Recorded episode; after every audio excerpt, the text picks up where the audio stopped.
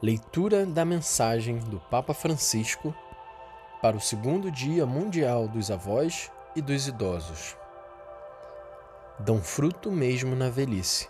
Salmo 92, versículo 15. Caríssima, caríssimo.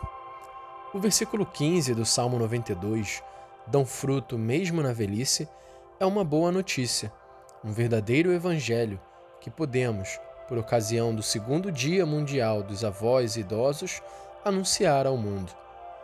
O mesmo vai contra a corrente relativamente àquilo que o mundo pensa desta idade da vida e também ao comportamento resignado de alguns de nós, idosos, que caminhamos com pouca esperança e sem nada mais esperar do futuro. Muitas pessoas têm medo da velhice. Consideram-na uma espécie de doença com a qual é melhor evitar qualquer tipo de contato. Os idosos não nos dizem respeito, pensam elas, e é conveniente que estejam o mais longe possível, talvez juntos uns com os outros, em estruturas que cuidem deles e nos livrem da obrigação de nos ocuparmos das suas penas. É a cultura do descarte, aquela mentalidade que, enquanto nos faz sentir diversos dos mais frágeis e alheios à sua fragilidade, permite-nos imaginar caminhos separados entre nós e eles. Mas na realidade, uma vida longa, ensina a Sagrada Escritura, é uma bênção, e os idosos não são proscritos de quem se deve estar à larga, mas sinais vivos da benevolência de Deus, que funde a vida em abundância. Bendita a casa que guarda um ancião, bendita a família que honra os seus avós. Com efeito, a velhice constitui uma estação que não é fácil de entender, mesmo para nós que já a vivemos. Embora chegue depois de um longo caminho, ninguém nos preparou para enfrentar. Parece quase apanhar-nos de surpresa. As sociedades mais desenvolvidas gastam muito para esta idade da vida, mas não ajudam a interpretá-la. Proporcionam planos de assistência, mas não projetos de existência. Por isso, é difícil olhar para o futuro e individuar um horizonte para onde tender. Por um lado, somos tentados a exorcizar a velhice, escondendo as rugas e fingindo ser sempre jovens. Por outro, parece que nada mais se possa fazer senão viver desiludidos, resignados a não ter mais frutos para dar. O fim da atividade laboral e os filhos já autônomos fazem esmorecer os motivos pelos quais gastamos muitas das nossas energias. A consistência de que as forças declinam ou o aparecimento de uma doença podem pôr em crise as nossas certezas.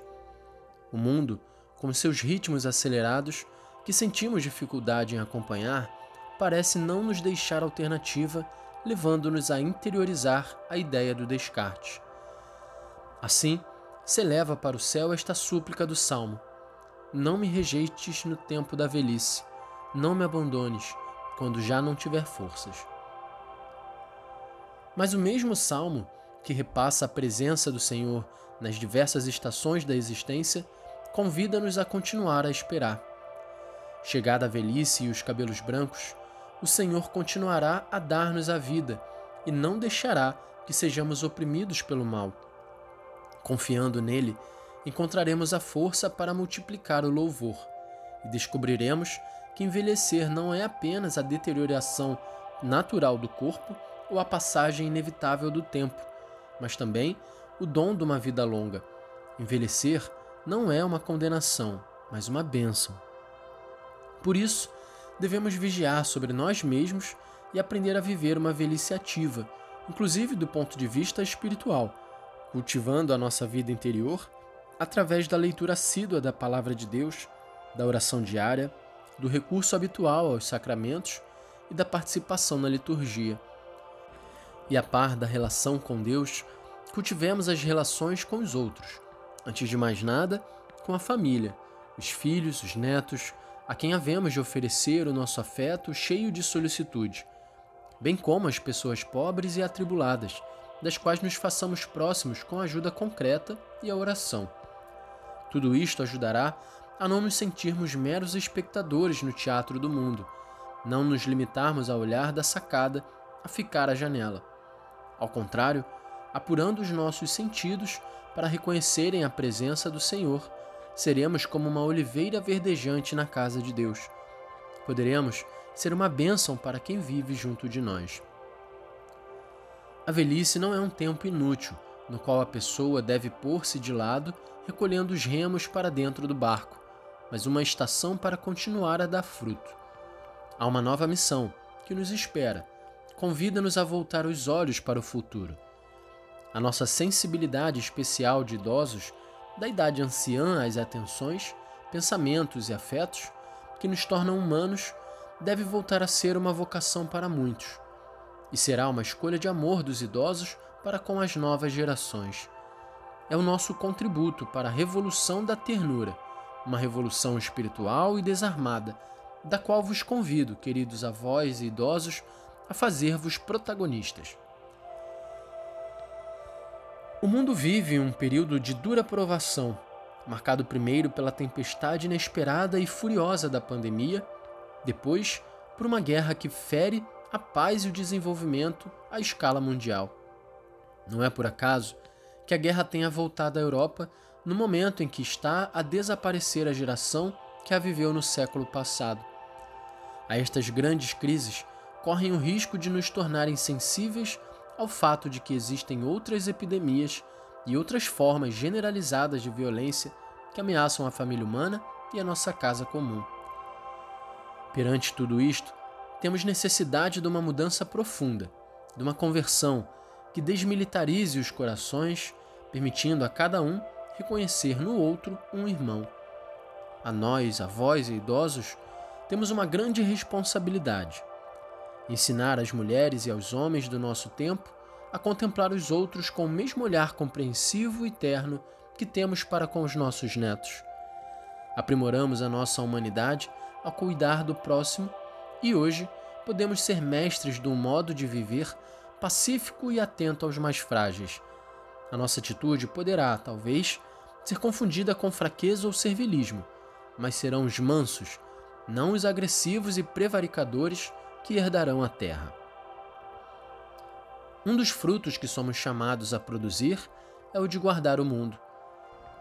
Todos nos sentamos nos joelhos dos avós que nos tiveram ao colo, mas hoje é o momento de colocar sobre os nossos joelhos, com ajuda concreta ou mesmo só com a oração, juntamente com os nossos netos, muitos outros assustados que ainda não conhecemos e que talvez fujam da guerra ou sofram por causa dela. Guardemos no nosso coração, como fazia São José, Pai terno e solícito, os pequeninos da Ucrânia, do Afeganistão, do Sudão do Sul. Muitos de nós maturaram uma consciência sábia e humilde de que o mundo tanto precisa. Não nos salvamos sozinhos. A felicidade é um pão que se come juntos.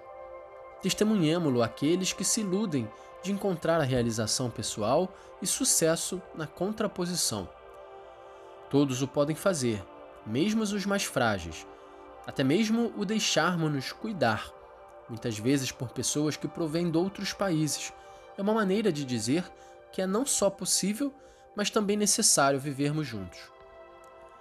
Neste nosso mundo, queridas avós e queridos avós, queridas idosas e queridos idosos, estamos chamados a ser artífices da revolução da ternura. Façamo-lo aprendendo a usar cada vez mais e melhor o instrumento mais precioso e apropriado que temos para a nossa idade, a oração.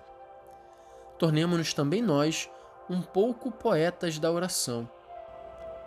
Adquiramos o gosto de procurar palavras que nos são próprias, voltando a apoderar-nos daquelas que a palavra de Deus nos ensina. A nossa imploração confiante pode fazer muito. É capaz de acompanhar o grito de dor de quem sofre e pode contribuir para mudar os corações. Podemos ser o grupo coral permanente de um grande santuário espiritual, onde a oração de súplica e o canto de louvor sustentam a comunidade que trabalha e luta no campo da vida.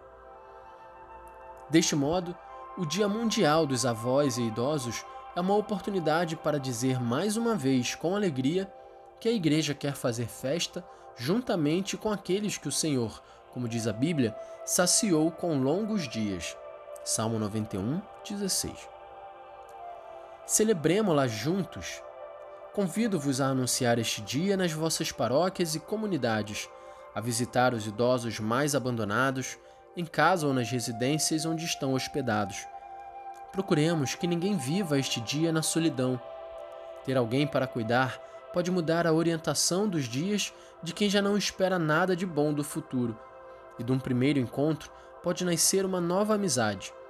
A visita aos idosos abandonados é uma obra de misericórdia do nosso tempo.